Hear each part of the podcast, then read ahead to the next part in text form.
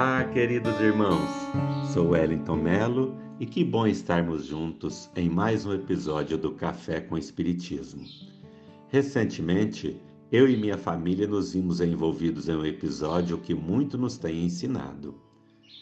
Era um feriado e quando acordei fui direto para a cozinha providenciar nosso café da manhã.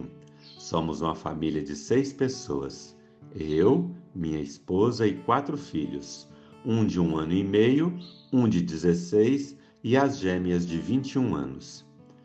Quando o café da manhã estava prontinho, inclusive com os ovos mexidos que minha esposa tanto gosta, ela acordou e, ao passar pela sala em direção à cozinha, sentiu falta da TV.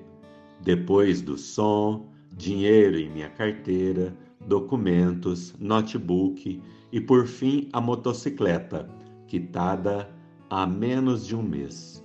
Sim, isso mesmo. Alguém havia entrado em nossa residência enquanto dormíamos e levou alguns pertences. Deu-se então o habitual. Registramos a ocorrência policial.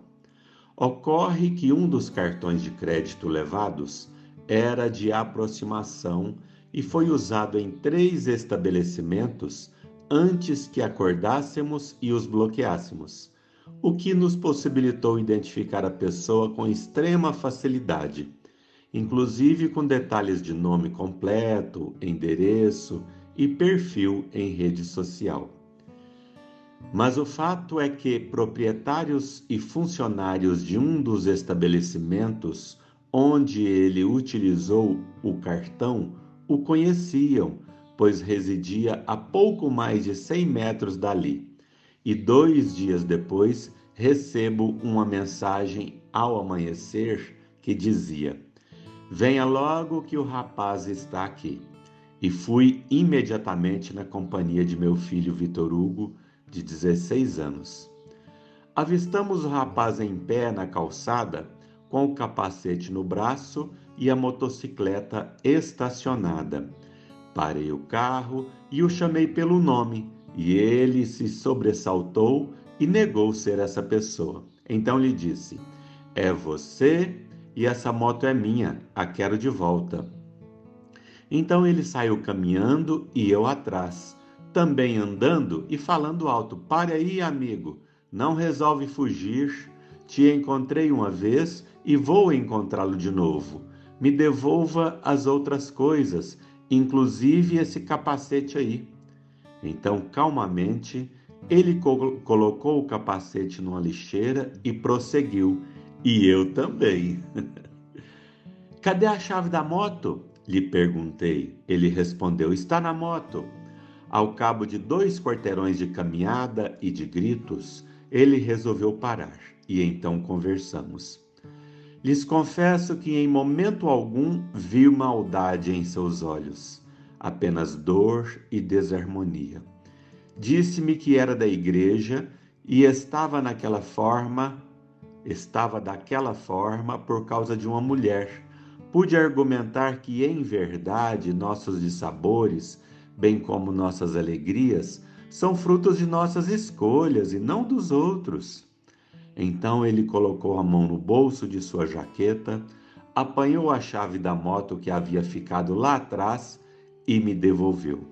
Eu lhe perguntei sobre o restante dos objetos, dizendo que não queria o seu mal, apenas minhas coisas de volta. Ao que ele respondeu que me devolveria, pois estavam escondidos. Só que acho que ele escondeu tão bem que ainda não os encontrou para me devolver. A partir desse momento, começaram em mim profundas reflexões.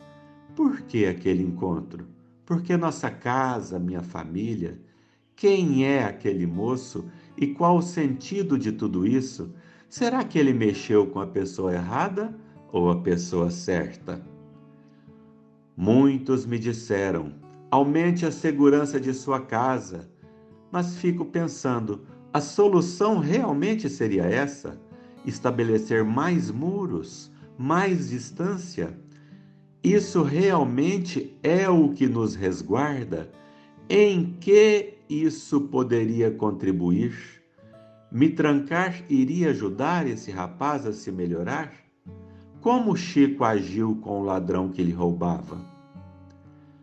No capítulo 11 de O Evangelho segundo o Espiritismo, temos no item 14 uma mensagem de Elizabeth de França intitulada Caridade com os Criminosos, que diz assim: Deveis amar os infelizes, os criminosos, como criaturas de Deus, para as quais, desde que se arrependam, serão concedidos o perdão e a misericórdia, como para vós outros, pelas faltas que cometeis contra a sua lei. Pensais que sois mais repreensíveis, mais culpados que aqueles aos quais recusais o perdão e a comiseração, porque eles quase sempre não conhecem a Deus como o conheceis, e lhes será pedido menos que a vós. Aproxima-se os tempos, ainda uma vez vos digo, em que a grande fraternidade reinará sobre o globo. Será a lei de Cristo a que regerá os homens.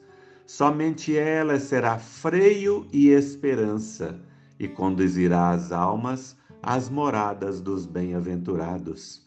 Amai-vos, pois, como os filhos de um mesmo Pai. Deveis a esses de que vos falo o socorro de vossas preces. Eis a verdadeira caridade. Não deveis dizer de um criminoso, é um miserável, deve ser extirpado da terra. Não não é assim que deveis falar. Pensai no vosso modelo que é Jesus. Que diria ele se visse um infeliz ao seu lado? Haveria de lastimá-lo, considerá-lo como um doente muito necessitado, ele estenderia a mão. É vosso próximo como o melhor dentre os homens. Sua alma transviada e revoltada foi criada como a vossa para se aperfeiçoar. Ajudai-o a sair do lamaçal e orai por ele. Sabe, irmãos, tenho refletido bastante e vejo que a solução nunca esteve em nos afastarmos, nos isolarmos. Se continuarmos agindo assim, não atuaremos na causa e continuaremos sofrendo as consequências do problema que grita por atenção interesse, envolvimento e auxílio, ainda que uma prece ou o não julgamento. Claro, a lei é para todos e haveremos de responder por nossos atos. Ele deve responder segundo as leis civis e as divinas, mas isso não é conosco, é com Deus e as autoridades. Cabe-nos cooperar no limite de nossas forças para ajudar. Afinal, já não sabemos que fora da caridade não há salvação? Muita paz.